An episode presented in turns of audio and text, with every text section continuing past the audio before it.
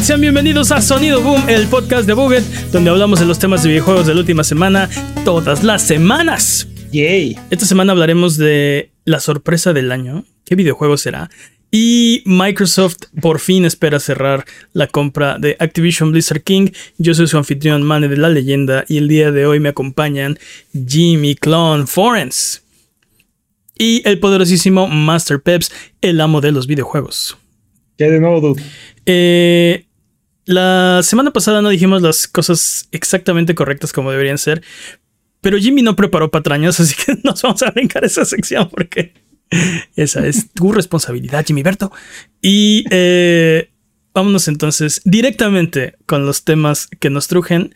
Eh, antes de empezar, recordarles que si decimos alguna mentira, nos pueden corregir y tal vez o tal vez no. Muy probablemente. lo desmintamos la siguiente semana. Así que vamos a empezar con el primer tema porque eh, quiero hablar de, bueno, creo que todos queremos hablar de un juego que para mí ha sido la sorpresa del año, ¿no? Es un, es un juego de NeoWiz, eh, un estudio que es el primer intento en hacer un juego tipo Souls-like y hizo sacó Lies of P hace unas semanas. Y aparentemente este estudio antes de Lies of P había hecho puros juegos móviles. Y ahora. Ese es mi. sí, es mi. Es lo que entiendo, Y nos está entregando un Souls-like que es. Yo creo, bueno, a mi gusto está a la altura de, de cualquier juego de From, de Souls, ¿no? Si no es que más arriba, incluso. O sea. Qué locura, dude. o sea, hemos visto estudios hacer su mejor intento durante años. Sí. Y, y no, no lo logran. Y ahorita el primer, lo que parecía ser el primer juego de consola de este estudio y ¡pum! Sí. Hitazo aparte muy impresionante, como dices. O sea, ¿cuántos, cuántos Souls likes no hemos visto por ahí, no? Este, o sea, desde los Mortal Shells hasta los más subterráneos. Este, acaba de salir uno, va a salir uno de un cangrejo, ¿no? Este. Eh, Souls like, o sea, hay, hay, por todos lados, ¿no? Y aparte, otros juegos que, que, que no son, o sea, no son exactamente un Souls like Souls like, pero que han tomado elementos de estos juegos. Estoy pensando así como eh, Sol, eh, Sultan Sacrifice y Sultan Sanctuary, ¿no? Este, mm. o sea, bueno, me, estoy desviando un poco. El punto es que sí, muchos lo han intentado y de repente llega este estudio y en su primer intento de hacer un Souls like, ¡pum! Para mm. mí, este juego es la sorpresa del año. Desde que salió el primer tráiler, me llamó mucho la atención. Luego salió el segundo tráiler y me desllamó la atención, ¿no? Dije, ah, no, no, se ve. Me pasó exactamente lo mismo. No se ve chido. Y luego salió el demo y fue de, oh, wow. Este, o sea, le quiero seguir la pista a este juego. Y luego jugué el juego y, wow. Estoy muy, muy, muy, muy, muy impresionado con lo bien que toma elementos del Souls-like y luego les da su propio giro y su propio sabor, ¿no? Este, no sé, estoy muy, muy, muy contento de haberle dado la oportunidad y el tiempo a este juego. Tiene, toma ciertas decisiones que creo yo son un poco cuestionables y hay ciertas cosas que creo que podrían terminar de perfeccionar un poco. Eh, por ejemplo, no soy muy fan. Digo, yo sé que hay, hay opiniones, ¿no? En este caso, no soy muy fan de cómo se siente el parry. Siento que la ventana es muy pequeña. Oh, sí. El parry es muy satisfactorio y es una herramienta muy poderosa y muy necesaria en el juego. Pero siento que la ventana que te da el juego es, es muy, muy corta. Entonces. Sí. Y, está, lleno, está lleno de. Siempre que quieras un parry. Está lleno de fintas y de o sea, sí. de repente hay ataques que hacen los enemigos y como que te los aprendes y en la segunda fase hacen empiezan a hacer el movimiento y finta, es otra cosa, ¿no? Ajá. Y así de... ¡ah! sí, y los enemigos juegan mucho con el timing eh, de sus ataques, ¿no? O sea, eh, tienen, una, tienen un ataque rápido o luego parece que te van a pegar con una mano y te pegan con la otra, o como que están calentando el ataque y lo calentan diferentes cantidades de tiempo. Este, hay, hay, enemigos, por ejemplo, que giran y cada vez que dan un giro te dan un golpe, ¿no? Pero el último giro es un poco más lento. Entonces, o sea, el parry es, o sea, como pang, pang, pang, pang, pang, pang, ¿no? El último. Y siempre te, o sea, siempre te equivocas o, o, sea, está hecho así, ¿no? Para que, o sea, te lo tienes que aprender. Y estoy, estoy de acuerdo que hay algunos jefes que son muy injustos en, o sea, literal te lo tienes que saber, tienes que jugar lo suficientes veces para decir, eh, o sea, me lo sé de memoria, ¿no? ¿no? No, puedes reaccionar, es imposible que reacciones a la velocidad a la que te atacan. Hay, hay, otros, hay otros enemigos que como que como que giran raro sus brazos, ¿no? Como son robots, como que tienen este sí, movimientos anormales y así. Te digo, eh, la combinación de los dos, la ventana de Parry tan pequeña y los enemigos fintándote y telegrafiando, telegrafiando mal sus ataques porque es algo intencional, ¿no? O sea, sí, sí, sí. Este, como que esa combinación como que mm, te deja un sabor no tan agradable al principio, ¿no? Que conforme lo vas, lo vas jugando, como dices, ¿no? Lo vas conociendo, se empieza a volver más digerible, ¿no? Este, pero, pero fuera de esos detalles, creo que es un excelente juego y como dices, es la sorpresa del año, ¿no? El, el caballo negro que nadie este, venía, veía venir. Veía venir. Dios, español, lo hablo. Sí. O sea, creo que todos pensábamos que iba a ser un buen juego. No, no sé, no, no, dudo. Yo lo, sí, yo desde después del segundo trailer, después del segundo trailer, yo no esperaba absolutamente nada de este juego. Sí, tiene razón. El segundo trailer tampoco me gustó nada. Eh, pero, pero no sé, como que no pensé que iba a ser tan buen juego como, como lo es, ¿no? Y no sé, por ejemplo, creo que aparte lo jugamos diferente, ¿no? O sea, eh, lo experimentamos de formas diferentes. No solamente porque puedes escoger como tu build y qué arma, con qué arma quieres empezar, eh, sino porque te da la libertad de, o sea, de, de jugarlo de, diferentes maneras. Yo quería una experiencia como muy tradicional, como un Soulsborne muy tradicional. Entonces yo lo jugué sin usar el, los, este, ¿cómo se llaman? Los summons. Eh, como puedes convocar a una, a, una, ayudante, ¿no? Este, entonces luces, jugué sin eso, sin utilizar los eh, consumibles, sin utilizar los arrojables. Entonces, o sea, yo me aventaba así un, tiro frente a frente contra los monstruos. me costó muchísimo trabajo. Se me hizo uno de los de las experiencias de Souls like más difíciles. Este, pero yo me lo hice así de difícil, ¿no? No era necesario porque tenías todas estas herramientas que puedes usar eh, y que yo decidí que, pues, o sea, o sea, y aparte, o sea, nada más por satisfacción propia, ¿no? Porque no les, no les puedo probar que lo hice. Bueno, tengo el footage.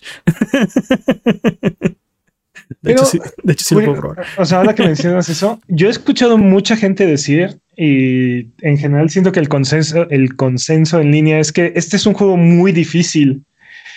Y yo difiero. A ti no se te hizo difícil, sí. A mí no sé, o sea, no es que sea así un, un camino por el bosque. Esto no es un juego de Kirby, ¿no? Sí, no. No es un camino por el bosque, ¿no? es un walk simulator. Pero a mi parecer, este es el Souls-like más fácil que he jugado, ¿no? Eh, eh, siento que salvo un uno que otro enemigo, hay, hay ciertos enfrentamientos que te pone el juego donde donde se siente que te está poniendo el pie el juego eh, intencionalmente, te está subiendo la dificultad. Salvo esos momentos, en general el ritmo, eh, el ritmo de, de, de, save point a, save point, el, juego los llama Stargazer, ¿no? Este, De Stargazer a Stargazer es bastante manejable, súper, súper manejable. Y Sí, y, no, no. La, la, misma naturaleza que tiene este juego de ser muy angosto, porque a diferencia de otros juegos tipo Souls, no hay aquí caminos alternos, no hay este, no llegas a una, a una encrucijada y hay como siete caminos diferentes o áreas abiertas muy extensas. En realidad, todo esto son túneles, ¿no? Y si encuentras dos caminos, uno son, es un mini pasillito donde al final hay un secreto y, Y el otro es el camino bueno, ¿no? El sí, sí, sí. Y generalmente está muy claro, está muy... Es un juego muy, lineal, sí. La diferencia. Y, aparte está muy bien hecho en cuestión de cómo, cómo, cómo el juego llama tu atención hacia el camino correcto, ¿no? O sea, eh, por ejemplo, a veces simplemente hay un hay un este objeto en el piso, ¿no? Los, los marcan de color, de color azul. Eh, así de sencillo, ¿no? O sea, para, llamar tu atención hay algo ahí y te marca el camino, ¿no? Es por aquí. Eh, está muy bien, muy bien hecho. Y, generalmente donde ves ese tipo de cosas no es hacia allá, hacia donde tienes que ir. Entonces vas, vas recoges el ítem, exploras un poquito y, ya te regresas al camino, al camino correcto. O sea, te digo, nunca sentí, eh, en todo el juego nunca sentí el, oh, seguramente dejé algo allá atrás, ¿no? Este. Sí. En todo, en todo momento que estaba yo, que he estado avanzando, no lo he terminado, ¿no? Pero estoy ya bastante, bueno, creo que ya estoy bastante cerca del final. Yo estoy a punto de terminarlo por segunda vez. O sea, lo terminé y voy en ya el primero final del juego otra vez. Entonces. Este. Y sí, tú casi estás, sí, o sea, más que una buena o más que suficiente para hacerte una buena opinión del juego ya tienes. Sí, ya, ya se siente que, que, ya estoy bastante cerca del final. Este. Eh, te digo, dude, eh, no, no, yo no siento que este sea un juego muy difícil. Realmente siento que de los juegos de Souls que he jugado, que no son tantos, ¿no? Pero he jugado Demon Souls, he jugado Bloodborne y he jugado Long Fallen Dynasty, por ejemplo. eh, siento que es el Souls más sencillo que he jugado. es, he jugado también un poquito de, Dark Souls, no mucho, pero. Bueno, para mí es el de los más difíciles que he jugado. Pero, curioso, pero te digo, lo, lo, traté de jugar como muy, muy tradicional, ¿no? Así de, o sea, sí, o sea, tiros uno contra uno contra los jefes. Eh, y luego New Game, eh, New Game Plus, al principio se me estaba haciendo muy fácil y luego de repente la dificultad empieza a subir de una manera durísima y, y pues ya, o sea, me empecé a batallar otra vez, ¿no? Entonces otra vez está no tan difícil como la primera vuelta, eh, pero, pero sí, está bastante sobre todo porque ya te sabes los patrones de los enemigos y aunque aguantan muchísimo más, muchísimo más, o sea, los combates son cuatro o cinco veces más largos que la primera vez. Este, aunque, aunque aguantan demasiado, ya, ya te lo sabes, ya no te pegan tanto. Tienes muchas más curaciones, que ese es el problema hacia el final del juego, ¿no? Ya tengo casi las mismas curaciones que tenía cuando, cuando lo jugué la ah, primera vez, ¿no? Entonces. sí. Pero fíjate que. Y ya no hay. También. Ya no hay más upgrades. O sea, los upgrades son los niveles que subes. Ya no te vuelves más fuerte. No, ya, no hay más, ya no hay más opciones y te digo, el juego sí se vuelve. O sea, los jefes sí empiezan a ponerse así. Ya a partir del, del capítulo 7, capítulo 8, y estás así de. Oh, no puede ser otra vez, ¿no? otra vez a sufrir. Y fíjate que para mí esos dos capítulos fueron relativamente sencillos. ¿eh? Sí, eh, me dijiste que el capítulo 8, que fue de los que más me costó trabajo, que pasaste el jefe a la segunda. Así de qué. Sí. Creo que ese desgraciado me, mató por lo menos 20 veces. O sea. El capítulo 7 y el 8, los dos jefes, los dos jefes los maté. O sea, el primero fue, el primer intento fue para ver qué hace el jefe y el segundo ya fue para. Ya. ya matarlo. Este realmente. Muy pocas veces me pasó eso en este juego. Y por ejemplo, en juegos de. En, Souls Likes y así. Sí he matado jefes así a la primera, ¿no? No todos, obviamente. Pero sí de repente entras y como que estás acá medio. medio tanteando al jefe y de repente lo matas, ¿no? A la primera. En este juego no. mi run de Bloodborne. Este, ustedes lo vieron, O sea, tuvieron jefes que me aventé más de tres horas tratando de matarlos y. Sí, batallaste No estaba yo progresando. sí. Que sí. Sí, sí. En, ese, en ese sentido tienes razón. O sea, como que en ningún momento me sentí atorado. Recuerdo momentos en. En este. Por ejemplo, Demon Souls. La primera vez que lo jugué allá en los años del PlayStation 3. Eh, que estaba en una parte en el, en el 1.3 donde tienes que abrir un atajo. Y llevaba como, no sé, hora y media en esa parte. Y, y no había avanzado nada. No me acuerdo quién me preguntó. es que ni siquiera, o sea, ni he subido niveles, o sea, no estoy más cerca ahorita de, pasarlo que cuando empecé hace hora y media. O sea, no he avanzado absolutamente nada. He perdido todas mis almas, eh, eh, no, no tengo, no me he vuelto más fuerte ni un ápice, ¿no? Estoy exactamente, lo único que tengo es la experiencia de hora y media de fracasos, ¿no? Exacto, y, y, eso no es algo que sienta yo que me ha pasado en este juego. O sea, sí, sí, te digo, hay ciertos enemigos que aparte se sienten se sienten chip, porque siento yo que son más difíciles que los mismos jefes, incluso, porque te matan de dos golpes. Los jefes te, los, los jefes no tienen tanto daño, tienen mucha vida y tienen tienen cadenas de ataques medio raras, ¿no? así.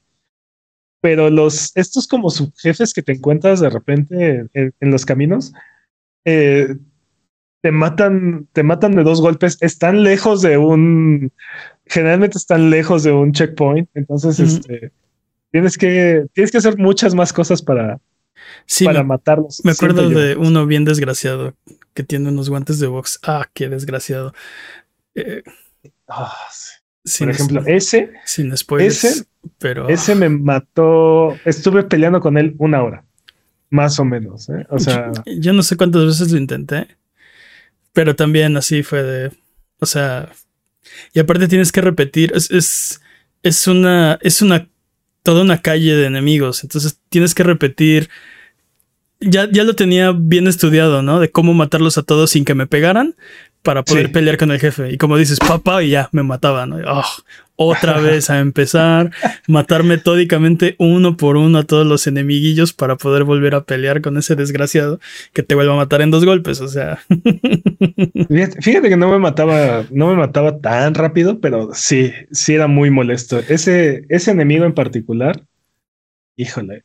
Y ya cuando me volvió a salir, ya no, ya no me dio, ya no me dio lata, eh, por cierto. Mira, lo que dice, dice Alan y Nube, es, lo que sí este juego tiene un lore muy bien explicado.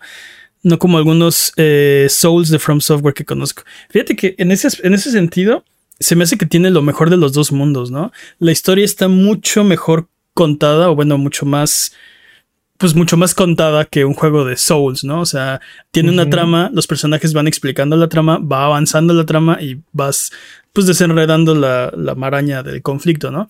Pero además, si quieres este lore eh, eh, ambiental, también está ahí, ¿no? Lees los mensajes de la gente que, que, estuvo ahí, eh, lees libros que te encuentras, cartas, y tienen estas, estas historias estilo, estilo From Software, ¿no? Más información del mundo, más detalle de qué fue lo que pasó, cómo lo vivieron estas personas. Está, está muy interesante. Y no solamente eso, también hay este atado, atado, atado a estos artículos que mencionas.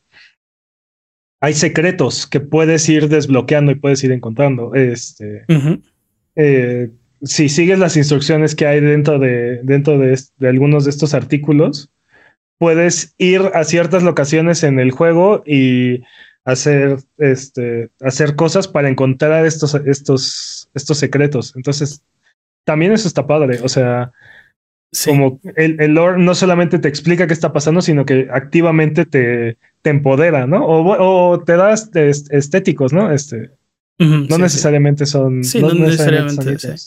Pero también otra cosa que me gusta mucho de este juego es la progresión, ¿no?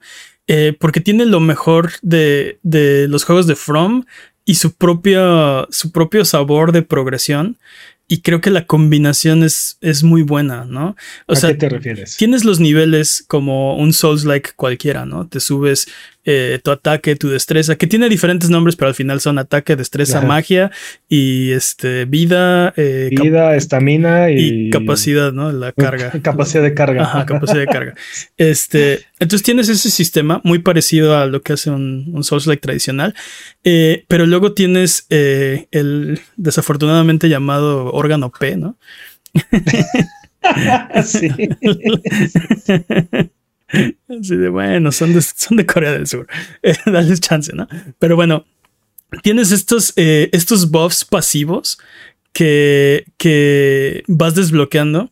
Y cada vez que juntas un set de buffs pasivos que tú puedes escoger, eh, obtienes un bono extra, ¿no? O sea, por ejemplo, tú, tú dices, yo quiero trabajar hacia, por ejemplo, tener una curación extra. Y entonces tienes que llenar los slots, que, que pueden ser dos, tres, cuatro, eh, para desbloquear ese, ese, ese beneficio, ¿no? Entonces te tienes que poner dos buffs, pasivos ahí, que además tienen que ser de diferentes categorías. Tienes una categoría de buffs de ataque, de defensa, de ítems y del bracito biónico, ¿no? Yo, sé que las personas que nos están escuchando están un poco confundidas, pero sí, este. El, punto es que, el, punto es que, o sea, tienes este, estos buffs pasivos que te puedes ir poniendo. Además, tienes eh, las upgrades de tu, de tu bracito biónico, ¿no? Vas desbloqueando brazos y les vas desbloqueando mejoras. Y además tienes eh, la, la, forja de las armas que en cierto modo es parecido al, al de Souls-like porque le vas, o sea, utilizas piedras para subirles de nivel, pero aparte como combinas eh, espadas con mangos, tienes mucho juego para... Que creo que esa, es la parte más interesante porque como puedes combinar eh, lo, el, filo del, arma con el mango, creas nuevas armas, puedes crear nuevas armas, ¿no? Eh, porque pues al final de cuentas las combinaciones son finitas, ¿no? Este... No es como si pudieras hacer una infinidad de armas. Sí. hacer y, aparte los, los movesets de varias son iguales, ¿no? Tienes varias Great Swords que tienen el mismo moveset y tienes varias lanzas y tienes así. Tienes varios tipos de armas. Pero al final de cuentas, el hecho de que puedas este, medio personalizar, porque cuántas veces en un, sobre todo en un Souls, ¿no? Eh, has encontrado una, una, un arma nueva y dices, ah, me gusta que haga esto, pero no me gustan sus ataques, ¿no? Aquí puedes romper con ese tipo de con ese tipo de cosas, ¿no? Sí, eh, sí, sí. Por ejemplo, yo en este juego opté por un, build de, magia, magia entre comillas. No, no es como si te pusieras a lanzar hechizos. Sí, no, no hay hechizos tipo. más bien lo, podemos llamar como daño elemental, ¿no? Este, sí, es más bien eso pero opté por eso porque desde, desde los primeros niveles el juego me dio un arma con ataque elemental. Mm. Entonces, este normalmente un juego de Souls o eh, cualquiera de estos juegos se tarda generaciones, o sea, bueno, no generaciones, pero no encuentras un arma de estas o no puedes forjarla hasta que no estás o a la mitad del juego o, o poquito más adelante de eso, o hasta que puedes tienes suficientes recursos como para ponerte a experimentar y juntar elementos raros y así para forjar tu propia arte. Entonces, este, aquí creo que es en el segundo nivel donde el juego te, te dice, ah, sí, y aparte por bicocas, ¿no? Este, por. Sí, por centavos puedes comprar el arma y ya la equipas y ya, este, ya estás haciendo daño elemental desde, desde el principio del juego. Entonces, eso me gustó. Eh, sí, por eso, por eso opté por ese build, ¿no? Este, sí, sí. Eh, pues yo, yo, me tiré al Lunga Bunga, como siempre, y bastante, bastante, bastante chido. Ya para el New Game Plus, eh, seguí con el, no respequé, seguí con el mismo mono, pero encontré un arma que escala con, con fuerza y destreza. Entonces dejé mi destreza en treinta y tantos que tenía y me empecé a subir destreza, destreza, destreza. Y ya ahorita tengo 40 y 40, ¿no? En fuerza y destreza. Entonces ya. Que es como más o menos por donde está el soft cap. Todavía subes, pero ya muy lento. Entonces ya no vale la pena seguir subiendo. Está muy bueno, está muy interesante. No hemos hablado del, diseño de los niveles, que creo que es el punto débil de muchos juegos de, de Souls-like. Este juego tiene un diseño impecable. O sea, bueno, muy, muy, muy bueno. Ya tengo eh, un par de dudas, ¿no? De, por ejemplo, ¿de dónde salen los enemigos del nivel, creo que es 3 o 4? Este, sí, eh, hablando de lore, ¿no? Este, me quedé así de, ¿cómo por? ¿De dónde? ¿Qué pasó aquí? O sea, era otro juego esto que yo estaba jugando. Ah, ya. Ya, poco a poco te van. Ya, poco a poco te van este, explicando. Es, pero... que sí, ¿Crees, crees que es un juego de, marionetas, ¿no? Los enemigos son marionetas y de repente te empiezan a salir otro tipo de enemigos. Y es caray, ¿no? Cuando, cuando, se, cuando cambiamos de juego. Pero sí hay una explicación y sí te lo van. E, soltando Esa lo ¿no? Te lo explican mucho más adelante y está como De todas maneras, para mí no está bien justificado, pero eh, independientemente de eso, le da bastante variedad al juego. Ah, creo que está, independientemente de si hace sentido o no, creo que está bastante bien que esos enemigos estén ahí en el juego. De hecho, todos los enemigos que están ahí en el juego, creo que está, está bastante bien, ¿no? En términos de, de variedad y de, de opciones, por así decirlo. Este, creo que está, creo que está bastante bien. A mí, en el diseño de los niveles, me gusta mucho que es un juego súper lineal. Sí. Me ayuda muchísimo. Generalmente los Souls-like me generan este sentimiento como de, de abrumas, me dejan como abrumado con la cantidad de cuando hay, cuando hay muchas opciones hacia dónde ir y es muy fácil morir y siempre estás pensando, oh, hacia dónde tengo que ir, ¿no? O qué tan lejos está el siguiente checkpoint, ¿Qué tanto, qué tantos riesgos puedo correr con todas estas almas que tengo, con los recursos limitados que tengo.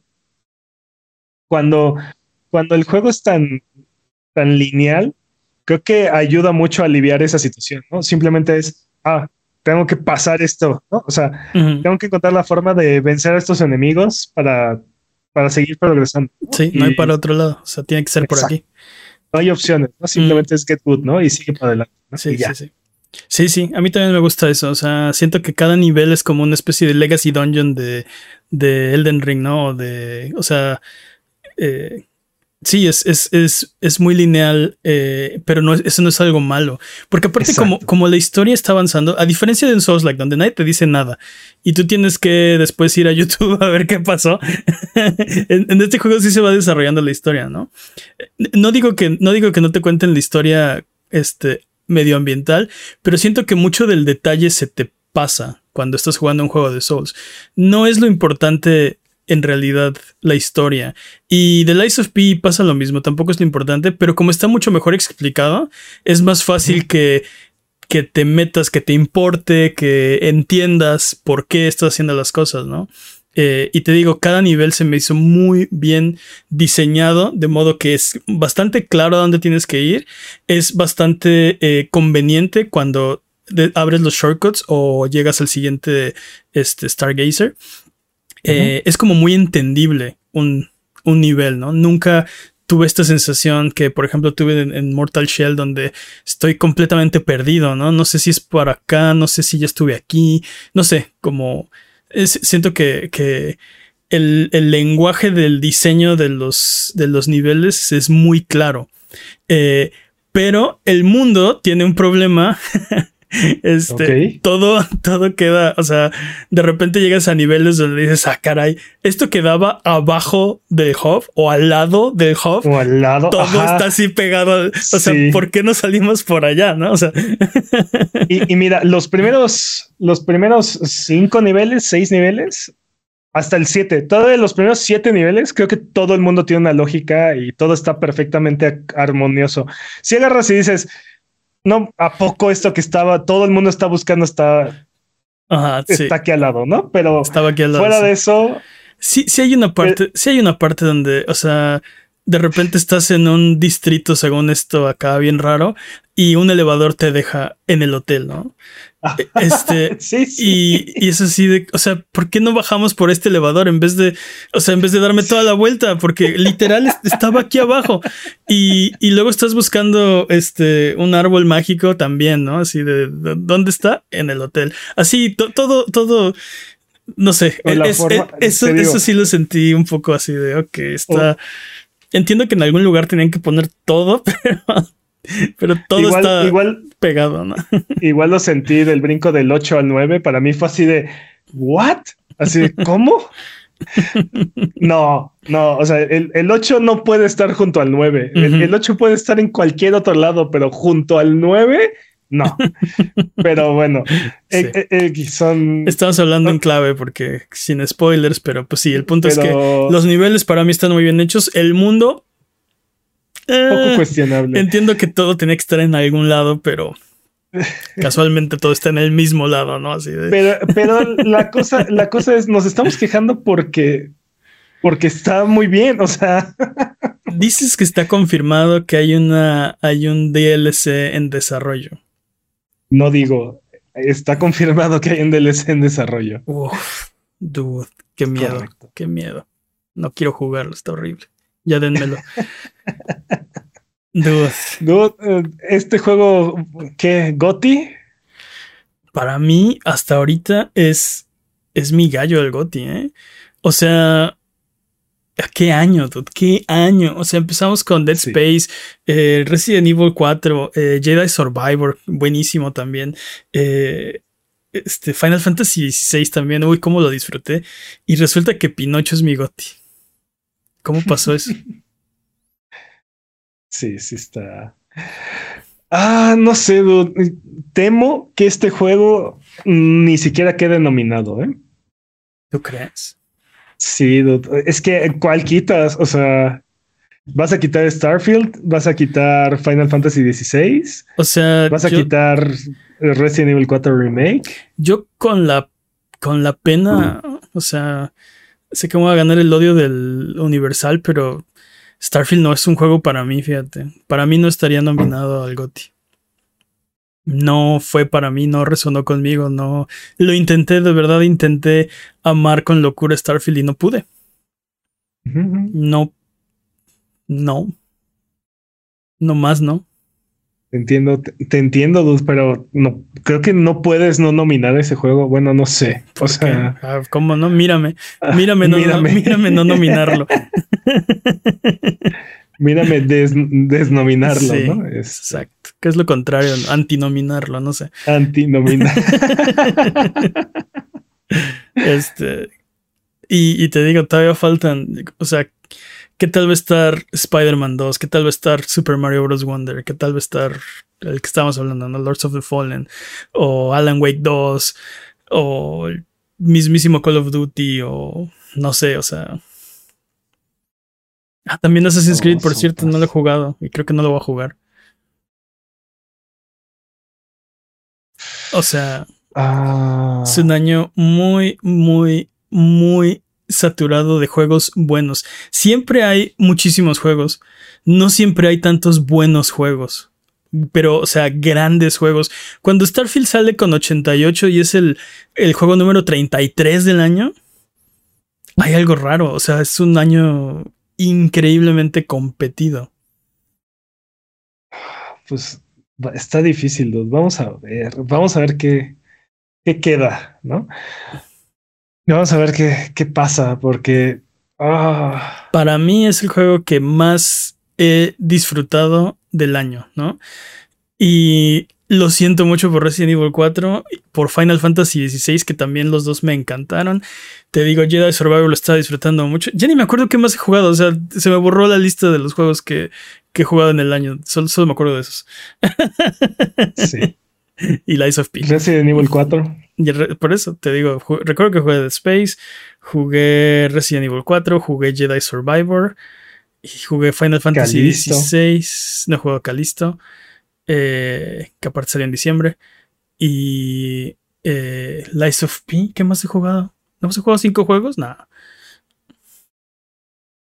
Mario RPG en noviembre, pero bueno, ese ya lo había jugado. Complicado, ¿eh? Complicado. ¿Qué más he jugado? Aquí tengo mis juegos. ah, claro. Pues vamos a ver. Armor Core 6. ¿Qué más he jugado? Pues Blasphemous 2. si no han jugado Lies of P, eh, está en Game Pass, así es que aprovechen. Por cierto, corre bastante bien en el Steam Deck. Está en Game Pass. Se los recomiendo. Así es, no hay pretextos. Ahí lo corren. Tiene DLSS, según. Pero bueno, vamos a ver qué pasa. Eh, creo que vamos a. No creo, vamos a abrir una un canal de los premios a Buget 2023, porque este año vamos a, abrir las nominaciones al público para que nos digan qué juegos deberían estar nominados a cada categoría y ahí nos dicen si creen que Lies of P debería estar nominado o no. Vamos con la siguiente sección. Discord.io diagonal a Buget por si quieren ahí meterse a ver qué onda.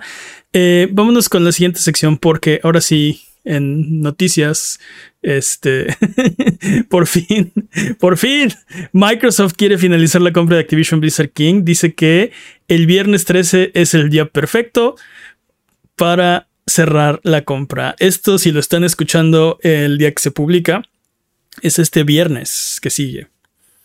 Dude, qué, qué inesperado. Después de toda esta enorme travesía, por fin, sí, por fin se logró. Una odisea. Y honestamente, yo pensé que no lo iban a lograr. Cuando, a ver, cuando, lo, cuando lo, anunciaron, yo decía, es un hecho. O sea, ya ni le muevan. No se puede hacer nada. Esto es un hecho. Si Disney compró Fox, todo se puede, ¿no? Microsoft puede comprar lo que quiera, Google si quiere, Amazon si quiere, no importa. Cuando la CMA dijo que no, pensé que no lo iban a lograr. Pensé que se había muerto el trato. Y lograron resucitarlo. Lograron resucitarlo.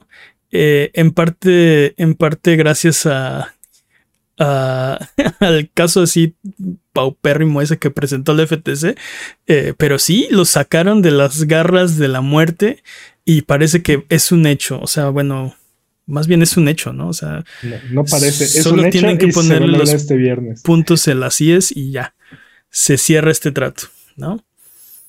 ¿Qué esperamos como resultado? ¿Diablo 4 en Game Pass, acaso? Ah, ¿Qué, esperamos? ¿Qué nos gustaría? Dude, ya quiero todos los Call of Duty en Game Pass. Todos, los, Call, of Duty en Game Pass. Uf. Y también de paso, también los los juegos de Spider-Man y de Transformers que tiene Activision. World of Warcraft en Game Pass. Dice no, eso no va a pasar. Uf, imagínate. Eh, híjole creo que Oh, si, si la membresía de Call of Duty, digo, de World of, de World of Warcraft estuviera en, Game Pass. Oh, temo, temo por mi vida, dude. Microsoft está tentando contra mi vida. oh, sí, dude, no manches. Me siento directamente atacado. No, no, no, sí, me siento amenazado de muerte. Sí, amenazado directamente por Microsoft. Oh, no. Creo que estaría encerrado. Sí, no, no, no, no volvería a ver la, la luz del sol. ¿Tú crees que automáticamente decidan poner todos los juegos de Activision Blizzard en Game Pass? Así como. Mm, esto, no esto, creo. esto también es first party, venga. Pum. No creo, no sé. No creo que les convenga. O sea, suena que no les conviene. ¿Por qué, ¿por qué pondrías Call of Duty en Game Pass si, si imprime dinero? no tiene sentido. No tiene sentido ponerlo en Game Pass. Pero, ¿ganarías muchas membresías de Game Pass? Pues sí, pero suficientes para desquitar los cuántos cientos de millones cuesta un Call of Duty. ¿500 millones eran? No, no me acuerdo patrañas, pero habíamos hablado de, La cantidad de dinero que genera Game Pass, ¿no? O sea, digo, Call of Duty. Call of Duty, sí. 800, creo que el último Call of Duty hizo 800 millones en su primera semana. O sea. Sí, sí, estamos hablando de, o sea, miles de millones cada año de, de ventas. ¿Por qué lo pondrías en Game Pass? O sea, pon tú que suban las suscripciones al 100%, ¿no? No alcanza. No, o sea, ese tipo de juegos. Y, lo hemos hablado, ¿no? De mis preocupaciones con el tema de Game Pass y la calidad de los juegos. Eh, o sea, puedes hacer estas inversiones de cientos de millones de dólares para ponerlos en tu servicio de Game Pass. No lo Yo sé. creo que no, pero. Yo también creo que no. Entonces. O sea, ahí el problema es que ya el incentivo deja de ser las ventas del juego. Y entonces, si ya no, ¿cómo decirlo? Si ya no estás incentivado en vender los juegos, entonces mm. eh, me preocupa que los juegos tengan que bajar de calidad porque no tienen el mismo presupuesto. ¿Y por qué no tienen el mismo presupuesto? Porque no generan esas ventas. O sea, digo, o sea, sí, pero al final de cuentas, ah, ah, necesitas, necesitas seguir haciendo juegos. Creo que. Y necesitas que esos, esos juegos sigan siendo atractivos, ¿no? Entonces, creo que tampoco puedes agarrar y decir. Ya no, ya no, ya no vale la pena. Aparte, mucho del dinero que generan juegos como Call of Duty es a través de microtransacciones. Entonces, lo que te conviene es, es que sigas teniendo una plataforma que siga siendo atractiva para que, eh, si bien estás reduciendo para tus consumidores, que en este caso no son la mayoría de los jugadores, aparte, este, eh, sí, eh, para que tus, para que tus consumidores sea, sea algo muy atractivo, pues, y, y aparte inviertan en microtransacciones en eso. O sea, pero en este momento les estás cobrando 70 dólares por cabeza cada uno y luego se gastan en las microtransacciones. ¿No? Pon tú que algún porcentaje se gastará esos 70 otra vez. O sea, dirá, oh, me estoy ahorrando 70, me los voy a gastar en, skins, no sé. No creo eh, que pase. No, pero la mayoría no lo va a hacer. O sea, simplemente se van a ahorrar los 70, ¿no? Entonces, ¿por qué harías eso? Es como FIFA, ¿no? ¿Por qué dejarían de sacar juegos anualizados si están imprimiendo montañas de dinero con esa estrategia, ¿no? O sea, por más que nos quejemos o por más que la comunidad sienta que no hubo mejoras este año o que lo que quieras, lo siguen comprando. Entonces no hay, no hay incentivo. Para, es como Pokémon, ¿no? ¿Por qué, ¿Por qué de Pokémon Company haría un buen Pokémon? oh, no, no. Pero ¿por qué Pokémon Company dejaría de hacer versiones este, Exacto. O sea, por, qué dejarían de hacer versiones duales? ¿Por qué dejarían de hacer, eh, o sea, ¿por, qué le, echarían ganas del siguiente juego, no? O sea, todo mundo se queja del desempeño de, de Escarlata y Púrpura, ¿no? Pero todo el mundo compró el juego. Y antes, cuando salió Espada y Escudo, todos nos quejábamos, este, de, también de, este, montañas de problemas, ¿no? Ni siquiera vale la pena entrar en detalle. Seguimos comprando los juegos, seguimos comprando los dos. Pero aparte, no solamente lo compraron, lo jugaron hasta el cansancio. Ah, sí, claro. Entonces, ¿por qué? ¿Cuál es el incentivo? ¿Por qué? O sea, quitaron el, el Pokédex nacional de los juegos, ¿no? Y a nadie le gustó. Todo el mundo quería todos los Pokémon porque aparte nos prometieron que atraparlos a todos. Las ventas no sufrieron. ¿Por qué restaurarían el Pokédex nacional? ¿Por qué pondrían a todos los Pokémon en un solo juego? Creo que eventualmente lo van a hacer, pero no hay un incentivo real, ¿no? O sea, no hay prisa. Vamos a ver cómo, cómo pasa eso, pero yo creo que lo que podemos esperar es que eh, gran parte de los Call of Duty entren al catálogo de Game Pass. Pero tú crees que los nuevos, o sea. Y muy probablemente el último Call of Duty no, o entre seis meses después o tres meses después. De todas maneras, sigue siendo una gran. Sigue siendo un. Este, bastante atractivo para los suscriptores de Game Pass. Y. Y sigue siendo. los que lo van a comprar en día uno lo van a seguir comprando en día uno. es, eso no les va a hacer diferencia alguna. Y los que no lo iban a comprar ya lo, ya lo podrían jugar, ¿no? O sea, entonces. Podrían ahí accidentalmente gastarse un dinerillo en. Pues, una, microtransacción ahí medio. En una de esas se vuelven adictos sin darse cuenta, ¿no? O sin, o esperarlo.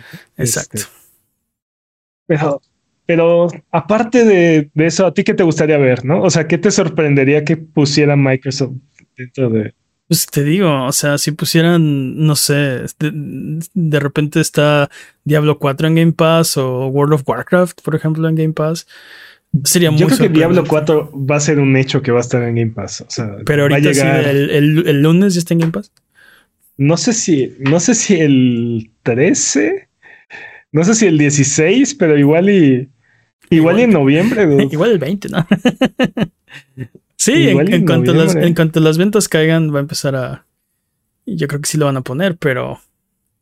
O sea, ¿qué más? ¿Qué otra cosa hay que, que te pueda sorprender, no? Pues el catálogo de los juegos viejitos, como decías tú, ¿no? Ah, te digo, los juegos de, de Spider-Man. Los, los, juegos de Transformers. Tenemos Spider-Man en casa, ¿no? Ese es el.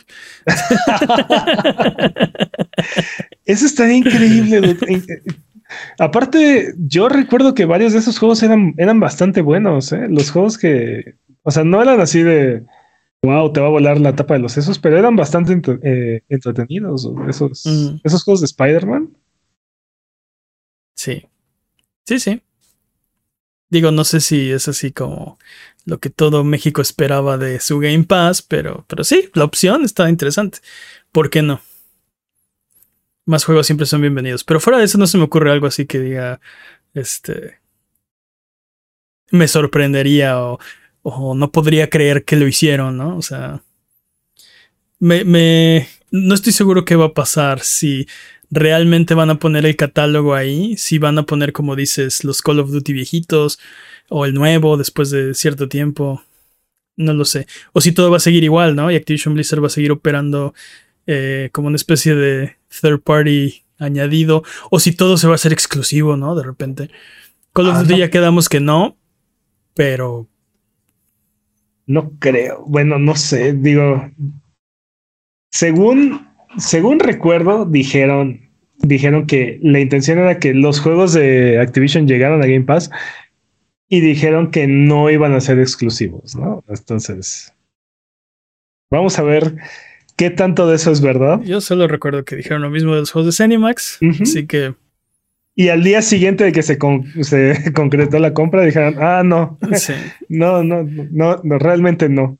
Exacto. Bienvenidos a la era de las exclusivas. Pero, pero bueno. Vamos a ver qué pasa. Pero la compra se concretará antes de que escuchen el próximo episodio, probablemente, lo más probable. Así que. Aquí les contamos. Sí, sí, al día siguiente Microsoft dijo, no, ya no, ya son exclusivos. Por lo pronto, eh, si tienen alguna duda o pregunta de lo que sea, recuerden que estamos en redes sociales como Abuget o en discord.io diagonal Abuget, donde estamos hablando de videojuegos entre episodio y episodio. Recuerda que Sonido Boom es tu podcast. Ven a conversar, a conversar con nosotros de lo que tú quieras. Es hora del speedrun de noticias. El speedrun de noticias es la sección donde hablamos de las noticias que son importantes, pero no tan importantes como para dedicarle su propia sección. El corredor de este año es Master Peps, la categoría es podcast por ciento. ¿Estás listo, Master Peps? Listo. Speedrun de noticias en 3, 2, 1, tiempo. Dude, ¿qué está pasando en la industria? Cada semana estamos reportando despidos. Esta semana se, unen a la lista BioWare, Naughty Dog y Telltale. Telltale Games. No sé qué está pasando, pero yo digo que deberían todos sindicalizarse. Yo digo. Sí, aunque varios de estos despidos han sido a equipos completos de, que están sindicalizados. Este por ejemplo, el caso de, BioWare, todos los despidos son de eh, trabajadores sindicalizados, lo cual mm. es bastante cuestionable y probablemente los lleve a una demanda y vayan a ganar la demanda, pero en el Inter. En el Inter, bye. Yo creo que muchas de esas empresas creían que el crecimiento que vieron durante la pandemia era, era una tendencia y no algo inesperado. O, Sí.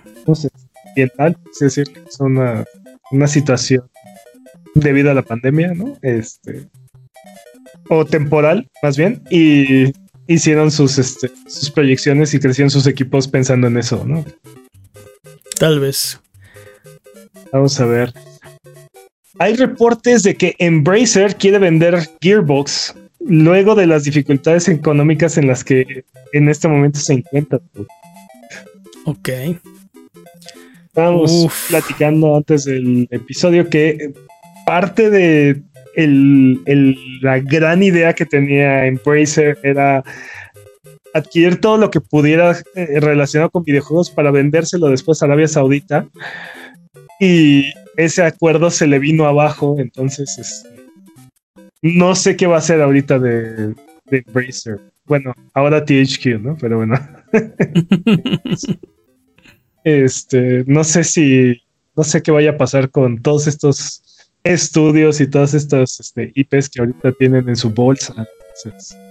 Sí, o sea, esto me lo platicó Peps antes del podcast, ¿no? Que el, gran plan de Embracer era comprar todos estos estudios. Hablábamos en algunos episodios pasados de, bueno, ¿qué quiere hacer Embracer? Porque tiene tantas IPs, tantos estudios y no está produciendo tantos juegos como tiene estudios, ¿no? Entonces, ¿qué quiere? Pero resulta que, bueno, me estaba platicando Peps que eh, el gran plan de Embracer era comprar todos estos estudios baratos y después vendérselos a Arabia Saudita y la idea era por 2 mil millones de dólares se los querían vender.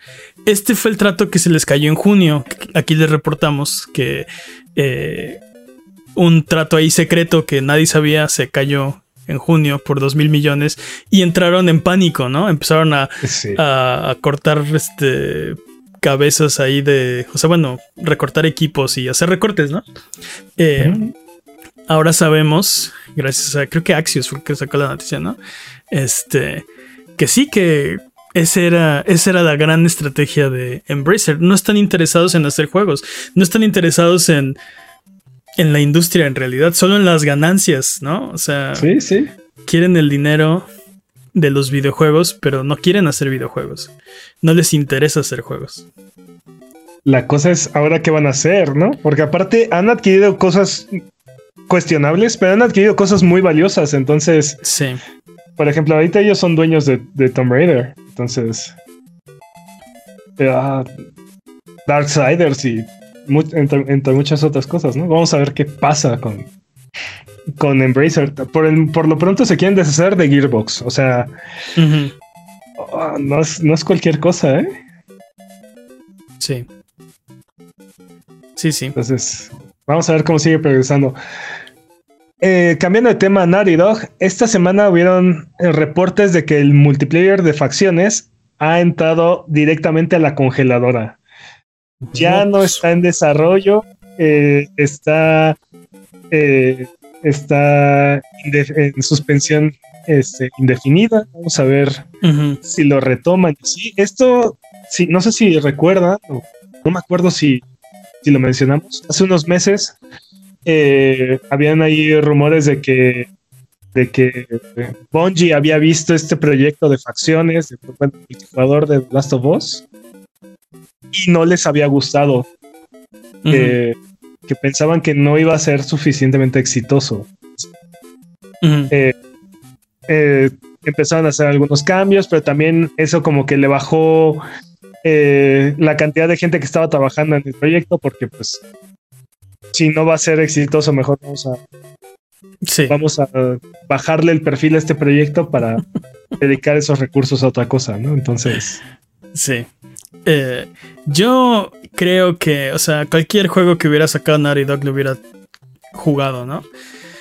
Sí, pero la cuestión es, si estás haciendo un Games, un games as a Service, ¿cuánto tiempo va a tener vida ese proyecto? ¿no? O sea, ¿y cuánto dinero te va a generar? O sea, ¿tú crees que Bungie tiene razón, tiene más experiencia en ese, en ese rubro y te puede dar una mejor proyección de si el proyecto va a ser un éxito.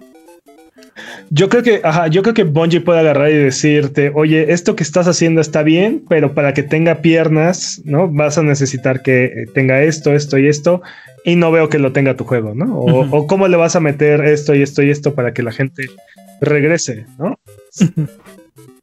probablemente sí, e-, ese ha sido el problema, porque hemos visto que Naughty Dog ha intentado hacer eh, juegos multijugador, una, una plataforma eh, que mantenga a la gente jugando desde Uncharted 2, Uncharted 2, Uncharted 3, eh, el primer The Last of Us tenía multijugador, Uncharted 4 también tenía multijugador. Sí, y muy buenos, el de Uncharted 2 y el de The Last of Us lo jugué más de lo que debí. Está muy bueno. Sí, y el, el 4 también tenía ahí como, ya tenía más elementos de Games as a Service, pero de todas maneras como que no cuajó, o sea, no que no cuajara, pero eh, a los seis meses estaban prácticamente muertos los servidores, ¿no? No había población ahí que siguiera jugando. Y eran bien bagales los que quedaban. Y esa es otra parte del problema, ¿no? Este. Ya no. Si alguien llega y empieza a jugar. Es como jugar Gears of War. No, sé si has jugado el multijugador de Gears, pero Hace es, mucho que no. Es, es imposible. O sea, la forma en la que funcionan las armas y la forma en la que te matan los jugadores que llevan mucho tiempo jugando, no, no se transfiere la, experiencia de jugar hordas o jugar este modo historia al, mm. PvP del multijugador, Entonces es, es, una montaña diferente que escalar. Es que sí son bien salvajes. Sí, entonces. Todos los multijugadores. Ya se vuelve, ya se vuelve muy difícil, ya se vuelve muy abrasivo. Y bueno, parece ser que The Last of Us Remaster está en desarrollo, lo cual es bastante cuestionable. The Last of Us 2, ¿no? Remastered. Perdón, The Last of Us 2 Remastered.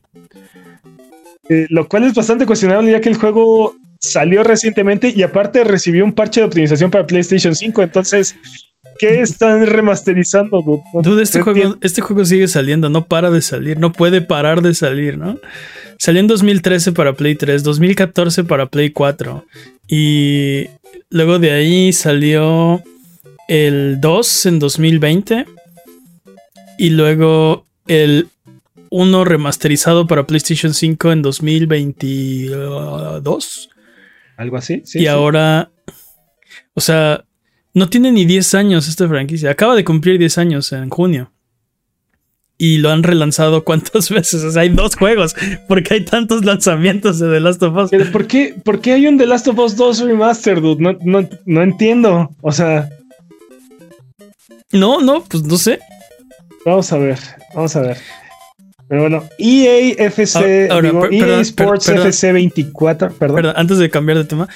Sí. Si, si no, si alguien no ha jugado The Last of Us parte 2, y hay una versión como nueva, mejorada, este, no sé, remasterizada, lo que quieras. Eh, no veo por qué no jugar mejor esa versión, ¿no? Para todos los demás, no entiendo.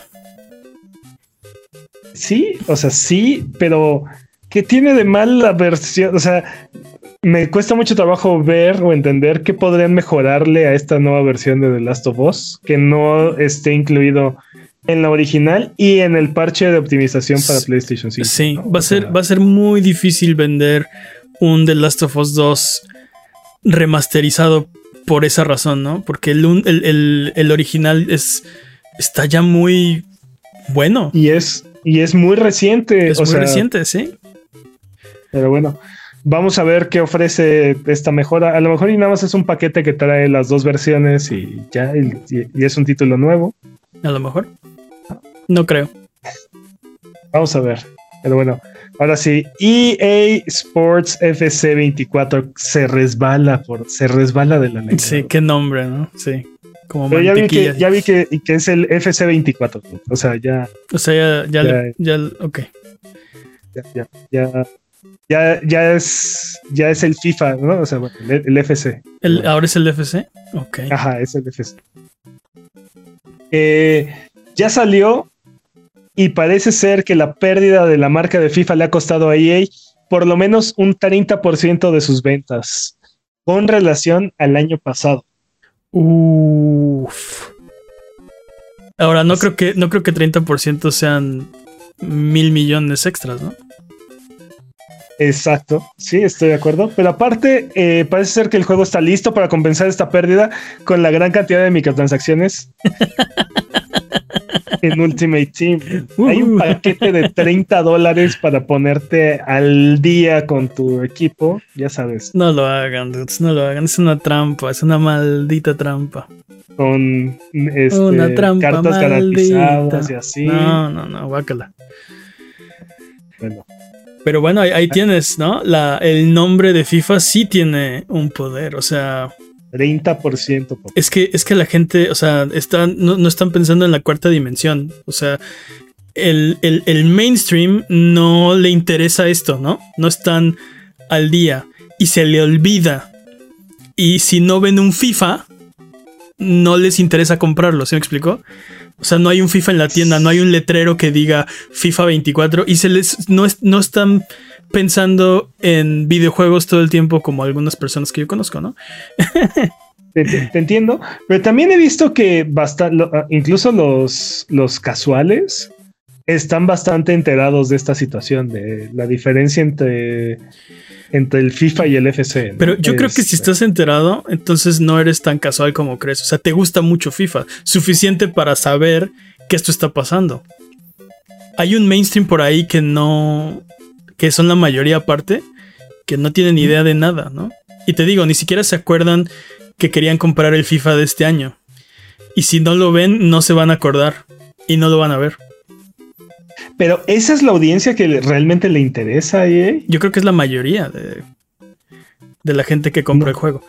No sé, yo creo que la gente que compra el FIFA, no necesariamente cada año, pero la gente que le interesa este juego sabe que FIFA ahora es FC. Sí. Y, eh, eh, creen que y creen que va a ser el mismo juego. O sea, en eso estoy de acuerdo. No están perdiendo nada. La que va a comprar las microtransacciones de Ultimate Team, creo que sí sabe.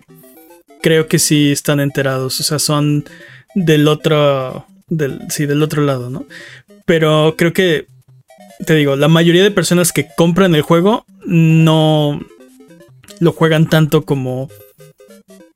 Ahora, vamos a ver, porque 30% de la audiencia que compra en día uno, ¿no? O sea, bueno, o que compra en, El lanzamiento, Pero aparte, vamos a ver la gente, cuánta gente que compra seis meses y al año, bueno, al año ya no, ¿no? Pero en el largo, mediano largo plazo, eh, cuánta de esa gente realmente vuelve, porque ahí es donde creo que va a haber una mayor, mayor este, disminución de consumidores. Eventualmente uno de estos consumidores va a decir, como que se me antoja un juego de fútbol y, y el FIFA, no, pues no hay, va a querer comprar algo, se me explico, y probablemente va a comprar este. O, el 25. O sea, eventualmente van a encontrar su camino, ¿no? Pero definitivamente el nombre de FIFA, la marca de FIFA, eh, tiene un, un, peso y un reconocimiento que EA 24 no tiene. El FC, papá. Ok, el FC. El FC. Vamos a ver. Vamos a ver. Y bueno, resulta ser que siempre sí. ¿Recuerdan el hackeo de Sony que mencionamos la semana pasada? Pues resulta ser que sí es real y cerca de 7000 empleados de Sony han sido informados que su información ha sido vulnerada. Y la empresa ya está otorgando apoyos este, para proteger y ayudar a compensar a los afectados. Este. O sea, 7000 empleados actuales y ex empleados. Casi nadie. Pues, sí, pero bueno, Ah, esperemos que no tengan consecuencias graves esta, esta situación y que la gente esté protegida. Y bueno, Redfall finalmente ha recibido la actualización que lleva el juego a 60 frames en consolas, además de que agrega asesinatos en sigilo, más enemigos y eventos en el mundo abierto, mejor rendimiento en PC, entre otras cosas.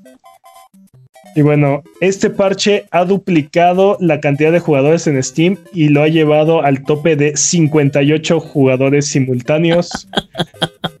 Muchas felicidades a Arcane Studios por esta gran victoria. Es muy tarde, es muy tarde para Redfall. No creo que. No, ese juego no, no creo que se pueda salvar. Yo creo pues que no lo sé, dude. unos cinco o seis parches como este y. ya quisiera yo ya podemos estar hablando de un juego competente, ¿no? O, sea, ya quisiera yo que 58 personas simultáneas jugaran mis juegos, ¿no? Pero. sí. pero para un estudio del tamaño de Arcane. No, pero mi punto es, ya con otros tres o cuatro parches como este, ¿no? Que agreguen funcionalidades que debían de haber estado desde el principio y aparte mejoren la experiencia del jugador. Entonces, igual y podremos estar viendo un juego completamente diferente, ¿no? Eh, también recordemos que este juego salió en Game Pass, entonces el grueso de sus jugadores están ahí, pero de todas formas, ¿no?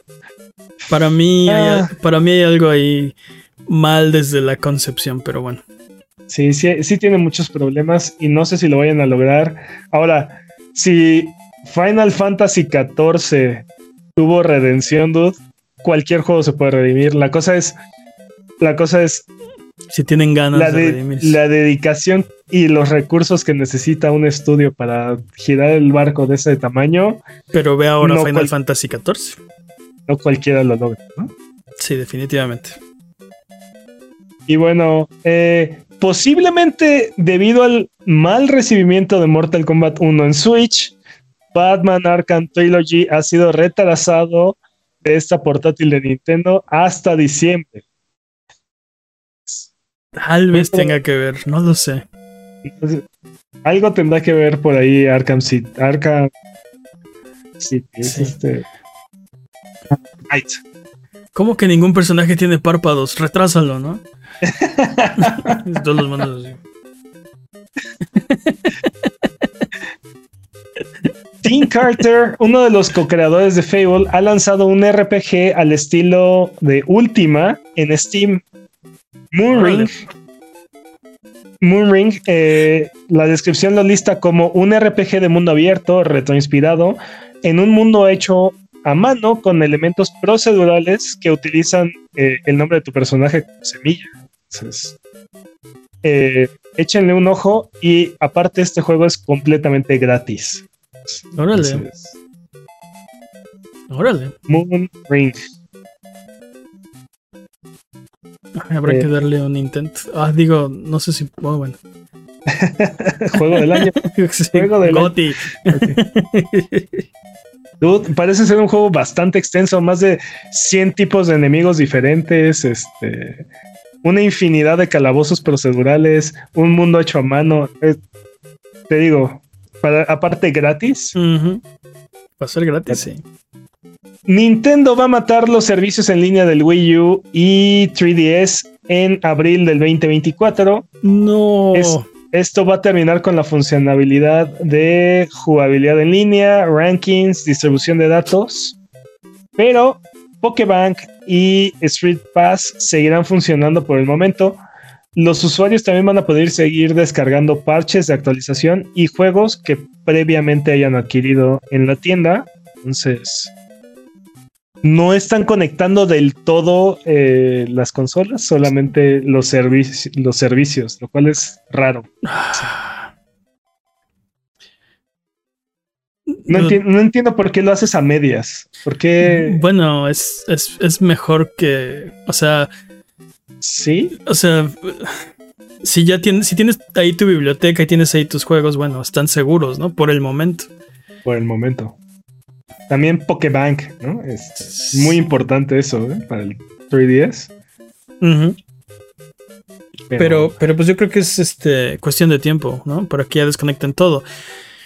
Y esta es la parte que a mí me desagrada de del mundo digital al que vamos, ¿no? Que eventualmente tus juegos, o sea, las compañías van a decir, este, pues gracias por el dinero, este, te quedas sin juegos, ¿no? O espero que los hayas respaldado, los tengas en tu, en tu sistema, que ahora tiene que durarte para el resto de tu vida porque, porque vamos a bajar el Switch, ¿no? Y bye. Y eventualmente en los eh, sistemas más modernos probablemente ni eso, ¿no? Porque, o sea, si no se está autentificando cada semana o algo así, ya ves las cosas que quería hacer Microsoft, este... Yo lo que esperaría con los sistemas más modernos es que realmente ya no estemos cambiando de consola en consola, ¿no? O sea, estemos hablando de una plataforma unificada en donde pues, los juegos siguen estando, mientras el, los servicios del juego sigan funcionando, el juego va a estar ahí disponible. Así debería ser. Sí. Una, una, razón más para seguir apoyando la preservación. Eh, uno de los juegos más mencionados en este podcast y cuyo nombre no logramos recordar cada vez que sale a colación es Gigantic. Eh, regresó en forma de fichas, digo, de manera limitada para un evento especial. Eh, durante el 5 al 7 de octubre estuvo disponible eh, como una especie de beta cerrado. Eh, la compañía estuvo lanzando Gearbox, que Embrace está poniendo en venta, por cierto. Estuvo mandando correos a aquellos que, tuvieran una cuenta con Gearbox que ah, si jugaron el juego en su momento, les llegó, les, les llegó un correo invitándolos a que a que participaran en este, en este evento, está, cool, pero también está bastante raro. ¿Por qué harías todo esto? ¿Por qué pondrías toda la infraestructura para poner en línea un juego que ya, ya, ya mataste, ya No sé, pero se te está cortando el micrófono. Oh, no, no, te escucho bien. Pero no sé por qué. No sé por qué lo regresarían. O sea. Yo pensé que este juego ya había sido, ¿no? Ya había. No, no, no pensaste. Este juego ya había sido. O sea, pero volvió. No pensé que fuera a volver, pues. Pero te digo, ¿por qué pondrías tantos recursos en volver a conectar este juego nada más por dos días aparte? O sea. Tengo idea. ¿En protesta? ¿Para Embracer? No sé. Para mí esto es señal de que le quieren dar otra oportunidad al juego. Igual y... Ojalá, ¿eh? Igual, este juego fue exclusivo de PC y Xbox One, una de las razones por las cuales este juego no, no fue tan exitoso, ¿no? Eh, es, posible que Microsoft esté interesado en añadirlo a su biblioteca de Game Pass, un, un, Games as a Service más, ¿no? ¿Quién este, sabe? No sé, no,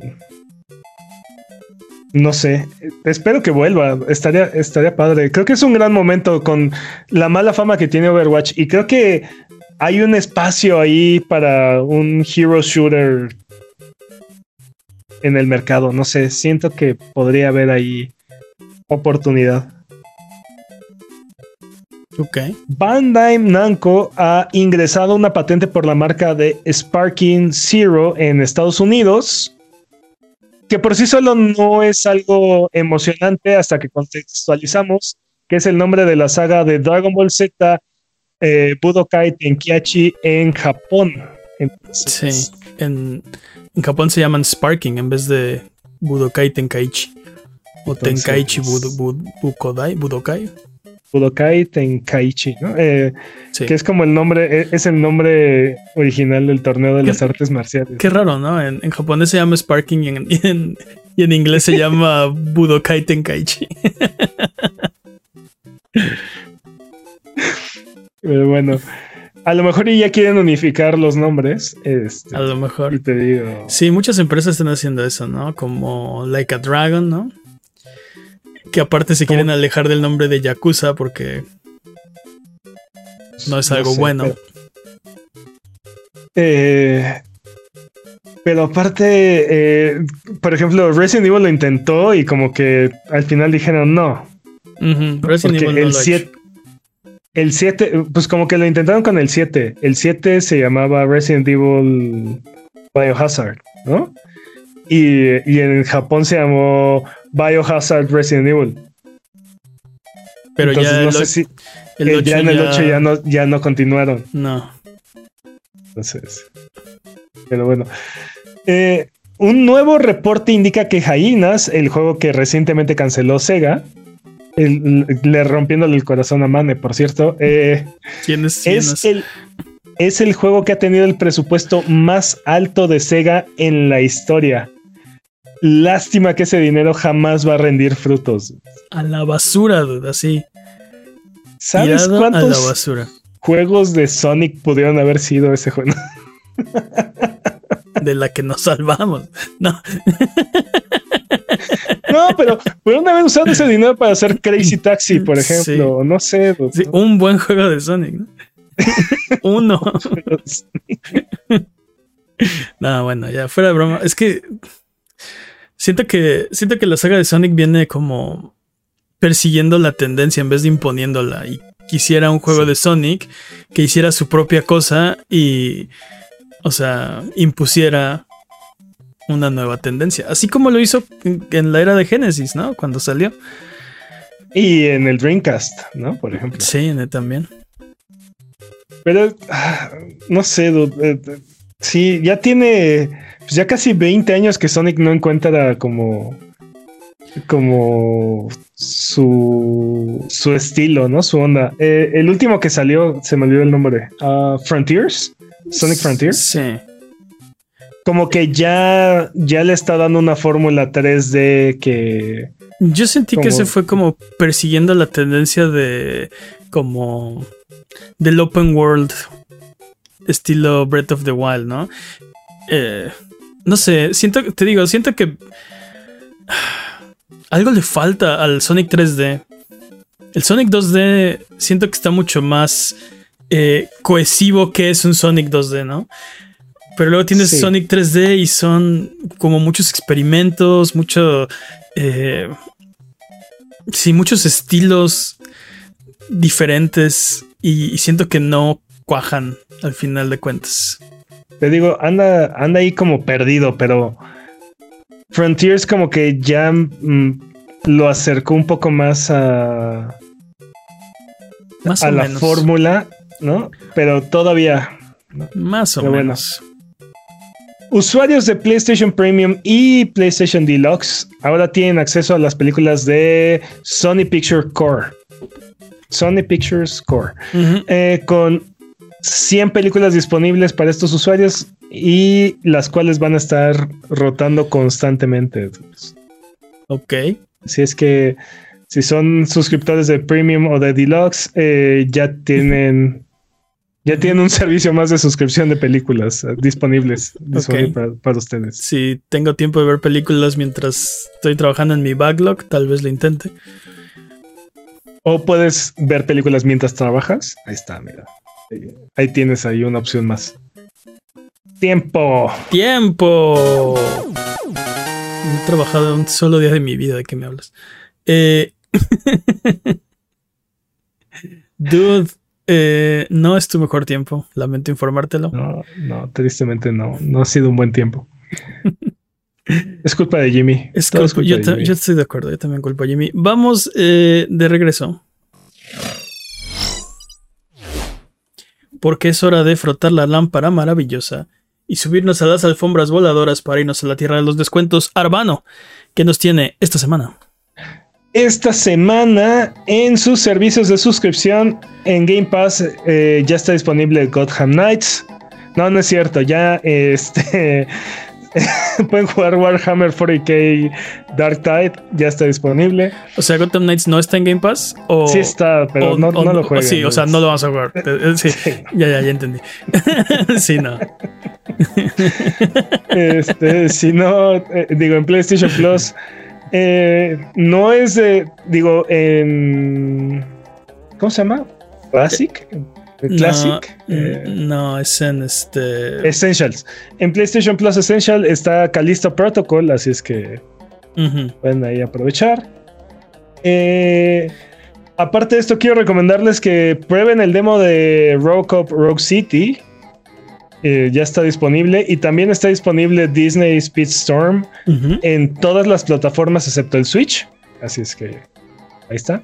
También si tienen Prime, también ya pueden este, acceder a Ghostwire Tokyo. Así es que. Ok. Ahí hay un par de buenas opciones en sus servicios de suscripción. Ghostwire Tokyo está en todos los servicios. Mm, ah, sí, es correcto. es bastante correcto. Eh, en PlayStation Ghost of Tsushima, eh, la versión del director está en 20 dólares. Uf, qué barato, qué juegazo. Remnant 2 está en 40 dólares. Uf, qué juegazo también. Este, este año ha sido un buen año para los Souls Likes. sí. De todo. Eh, en Xbox, This War of Mine, The Little Ones está en 40 pesos. Ok, qué barato. Darksiders War Master Edition está en 63 pesos. Uy, viejito pero bonito. Bien. En Switch, eh, Shotgun King está en 124 pesos. Ok. También, si no quieren pagar por este juego, está disponible en Prime. Bien. Eh, también en Switch, Blasphemous 2 está en 280 pesos. Uf, Blasphemous 2 en 280 pesos. ¿Qué? Para Switch. Wow. es, correcto. En, PC, Warhammer 40k Inquisitor Martyr está en 52 pesos y viene con toda la recomendación de Jimmy. Ok. ¿Sí es cierto, Jimmy? Dice que sí. su silencio me, conforma, me confirma. Su silencio me tranquiliza. Y Dead Cells está en 153 pesos. Uy, otro juegazo, wow. Si ninguno de estos precios les parece, Godlike Burger está gratis en Epic Game Store, así es que. Ok, con ese nombre sí lo quiero jugar. sí. ¿Es todo? Es todo, dude. Entonces, Arbano, del turbante bien parado y la gema bien pulida. Si tuviéramos que jugar solo uno de estos juegos, ¿cuál nos recomendaría? Mm, oh, dude, está difícil esta semana. Remnant 2, dude. Es un juegazo. Remnant 2, sí. Yo no me he cansado de ese juego. Sí, está increíble. Está, muy bueno. Estoy de acuerdo. También muy, muy disfrutable. Entonces vamos de regreso. Remnant 2 también lo jugué este año. Te digo que ha sido un año muy bueno. Sí, sí. Eh, Solo recordarles que Sonido Boom se transmite en vivo todos los viernes en la noche en youtube.com diagonal y aparece como por DLSS todos los lunes en tu plataforma de podcast de confianza y en formato de video en su propio canal. Estamos en youtube.com diagonal arroba sonido-boom. Dudes, ya nos vamos. Muchas gracias por acompañarnos el día de hoy. Muchas gracias por acompañarnos esta semana. Muchas gracias por sus comentarios, por su buena onda. Muchas gracias, Jimmy. Muchas gracias, Peps. Placer, como siempre. Muchas gracias al chat chat Buget que se desveló aquí con nosotros. ¿Algo que quieran decir antes de terminar el episodio de esta semana? Bravo, Jimmy. Bravo. Bien dicho, Jimmy. Bye bye.